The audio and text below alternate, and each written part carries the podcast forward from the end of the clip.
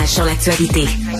Je trouve que quand on parle de ces enjeux-là, il faut vraiment avoir la carte mentale complète. Et pour moi... Un étudiant à la maîtrise en sociologie, pas comme les autres. Philippe Lorange. Il faut réfléchir à ces questions-là quand même. Là. Oui, c'est l'heure de notre rencontre avec euh, Philippe Lorange, étudiant à la maîtrise en sociologie. Euh, dans le contexte, Philippe, de la crise du logement qui, euh, ben, qu'on voit, hein, on en parle, euh, c'est pas tous les jours, c'est presque tous les jours. Crise du logement au Québec, au Canada. Là, il y a Justin Trudeau qui a affirmé qu'il fallait pas blâmer la crise sur les immigrants.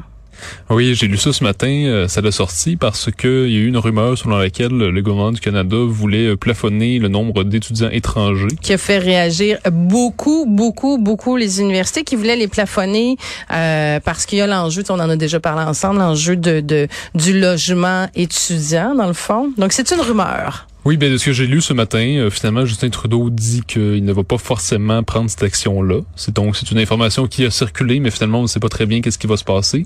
D'autant plus que le gouvernement du Québec euh, ne veut pas que le fédéral s'ingère dans ses compétences. Et donc, euh, l'internel combat entre le Québec et le Canada là-dessus. Et euh, donc là, l'idée, ce serait de limiter les étudiants étrangers pour euh, limiter le plus possible la crise du logement. Mais euh, en même temps, Justin Trudeau, comme on sait, veut toujours répondre à ce qu'on appelle la Century Initiative, c'est-à-dire faire en sorte que d'ici 2100, le Canada soit un pays peuplé de 100 millions d'habitants. Et comme le Canada est, est, présentement habité par 38 millions d'habitants, ça impliquerait que chaque année, il y aurait 500 000 nouveaux arrivants par année. Mais ce qu'on sait, c'est que, bon, ça ne fonctionne pas forcément sur le plan logistique, comme je le répète souvent, euh, parce que je lisais ça encore ce matin que le Canada construit moins de 300 000 nouveaux logements par année. Donc, si on veut répondre à la demande, ça ne fonctionne pas vraiment.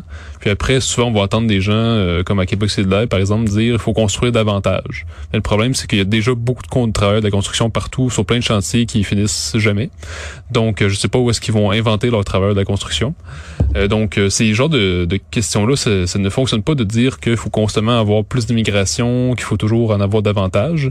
Et là, ben, Justin Trudeau, évidemment, qui est toujours xénophile, euh, qui est multiculturaliste, qui va toujours euh, en Inde habillé de tous ses costumes, euh, nous dit qu'il faut pas blâmer les immigrants. Mais l'affaire, c'est que personne ne blâme les immigrants. Il faut faire une différence, je crois, entre les immigrants et l'immigration.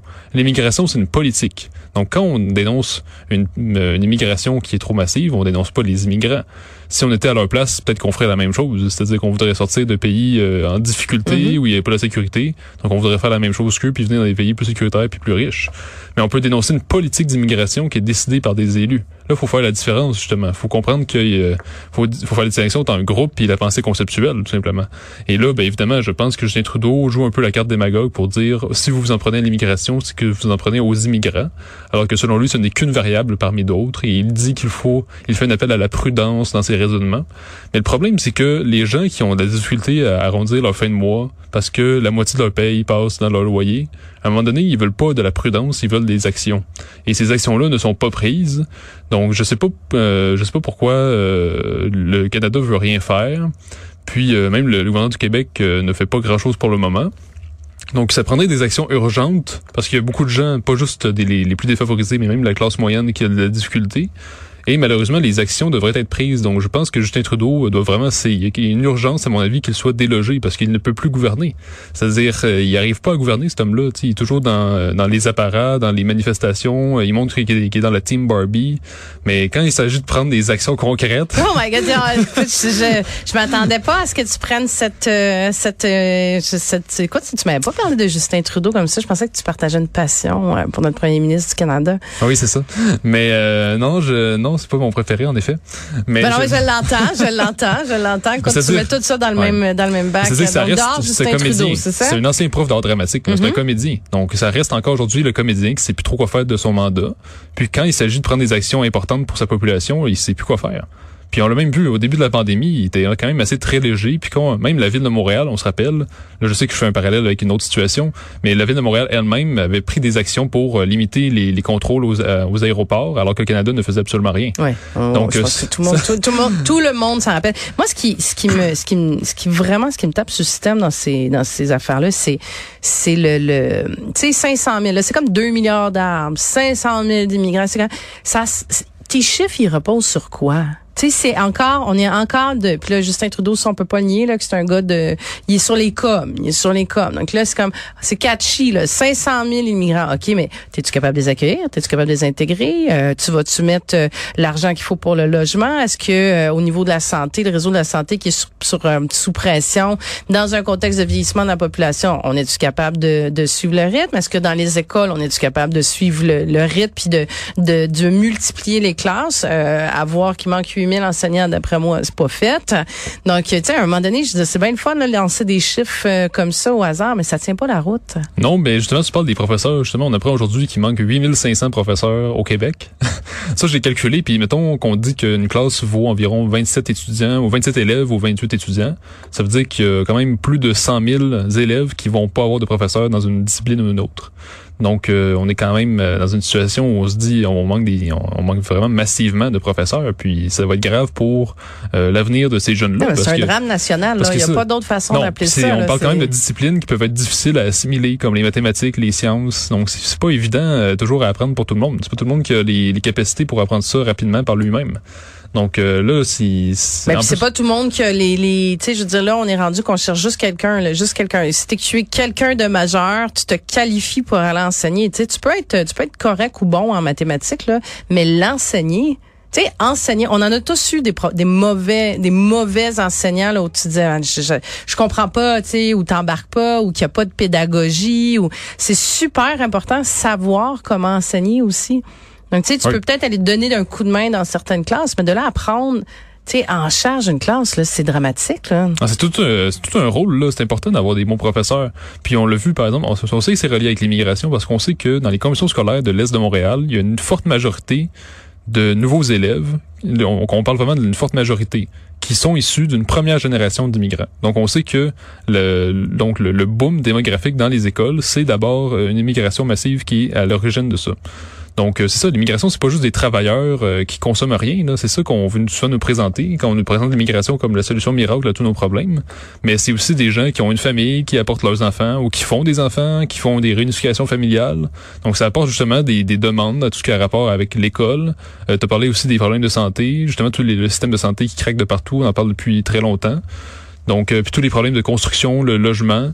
Donc, euh, je pense que ça marche plus 500 000 immigrants. Puis quand Justin Trudeau nous dit qu'il faut pas blâmer les immigrants, les immigrants, faut être prudent dans nos raisonnements, ça montre que c'est un homme qui n'arrive plus à gouverner, tout simplement. Donc, euh, je pense que c'est le temps quasiment de lancer une prochaine élection fédérale. Hum. ça sent bien, ça sent bien, mais je pense que ça va être juste au printemps. Il va falloir que tu sois, tu sois patient. Euh, Philippe Bernard Drinville, en même temps qu'il nous annonçait qu'il manque 8500 euh, enseignants pour la rentrée scolaire qui est là, là, de, dans, dans les prochains jours, a aussi annoncé on sait qu'il allait faire une directive, mais qui est pas prête. Pas prête. On sait pas ce qu'il va avoir dedans encore. C'est juste que ça va interdire, en tout cas encadrer ou interdire les cellulaires dans les classes. On sait pas quand, on sait pas comment, mais euh, en soi, c'est un, un bon premier pas. Oui, je pense que c'est un bon premier pas parce que pour moi, les cellulaires n'ont pas d'affaires en classe. il me semble que moi-même, à mes années de polyvalente, il n'y avait pas de cellulaire en classe. Euh, même au cégep, euh, c'est interdit. Donc, je vois pas en quoi le cellulaire a une utilité euh, pédagogique, parce que même Bernard Drinville dit on va le permettre sous des conditions pédagogiques, mais je vois pas en quoi ça peut être si utile que ça. absolument, vraiment, honnêtement, je me suis posé la même question. Je me suis dit en quoi ça peut être pédagogique parce que tu veux montrer quelque chose sur TikTok peut-être ou tu sais à un moment donné c'est parce qu'il faut être faut être faut être conséquent. Mais tu vois j'avais un j'avais un enseignant en, entrevue qui notait euh, je trouve de façon hyper pertinente que euh, tu peux enlever les cellulaires mais si t'enlèves pas les montres intelligentes tu sais au secondaire là t'en as beaucoup là qui ont des Apple Watch puis il dit l'enjeu c'est que c'est les c'est les notifications sais, on le sait tous, on le vit tous là quand on a un cellulaire, puis là, poup, t'as une, une notification ou un ordinateur ou un iPad, ça te déconcentre. Donc imagine que tu es censé pendant 7 heures, 8 heures de temps être concentré à l'école, puis tu as des notifications. Donc, tu sais, la directive, on sait pas ce qu'il va y avoir dedans, mais mieux d'être bien complète là. Ah, j'avais pas pensé au cas des montres technologiques parce que moi-même, je suis parfois un dinosaure euh, technologique. Ça fait juste deux jours que j'ai euh, maintenant du LTE. Mm-hmm. Donc, j'ai survécu jusqu'ici sans LTE. Et donc, vous voyez à quel point je suis un dinosaure, euh, tout ce qui a rapport au numérique. Et donc, c'est ça. Ben là, je pense qu'il faut vraiment bannir les écrans tout court, euh, à part le tableau interactif évidemment qui a son utilité euh, évidente, mais pas si évidente que ça. C'est-à-dire que le tableau vert faisait le boulot aussi. Euh, mais donc, Euh, je crois qu'il faut vraiment bannir le plus possible les écrans, puis tout ce qui a rapport, comme tu dis, les notifications. Il faudrait qu'il y en ait le moins possible, puis il faut, il faut qu'il y ait des sanctions, tout simplement. Il faut, rapporter des certaines notions euh, classiques dans les classes. T'sais, autrefois, ça fonctionnait, là, nos méthodes. Donc, pourquoi on n'a pas gardé quelque chose de l'ancien monde euh, qui marchait un peu plus? T'sais, avoir des écrans partout, des publicités partout, des notifications, c'est pas bon pour la concentration, pour le développement de l'enfant ou de l'adolescent. Donc, il y a tout lieu de se réjouir de cette décision-là, mais parfois, il faut être un peu plus ferme aussi parce que on a vu que Bernard Dréville applique sa décision uniquement pour les écoles publiques. Donc, je vois pas pourquoi les écoles privées devraient être exemptes de cette décision-là.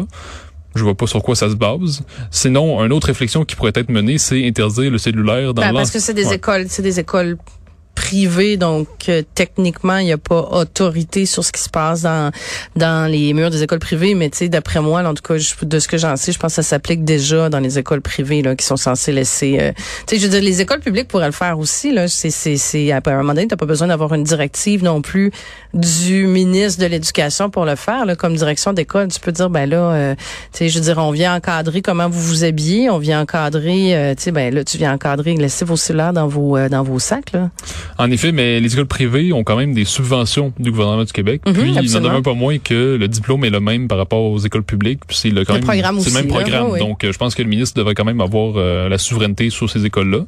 Donc la décision pourrait quand même s'appliquer, mais comme tu dis, peut-être que ça s'applique déjà. Mais j'ai pas fait l'école privée, donc je sais pas trop. Euh, donc certain que moi je pense que c'est ça. Ben, je voulais élargir sur la réflexion. Je pense qu'il faudrait vraiment réfléchir euh, sur euh, l'interdiction éventuelle dans l'ensemble des écoles, c'est-à-dire non seulement dans les heures de classe, mais aussi dans les couloirs. Euh, dans les heures de midi, heures de pause, parce que c'est pas nécessairement très bon non plus pour socialiser.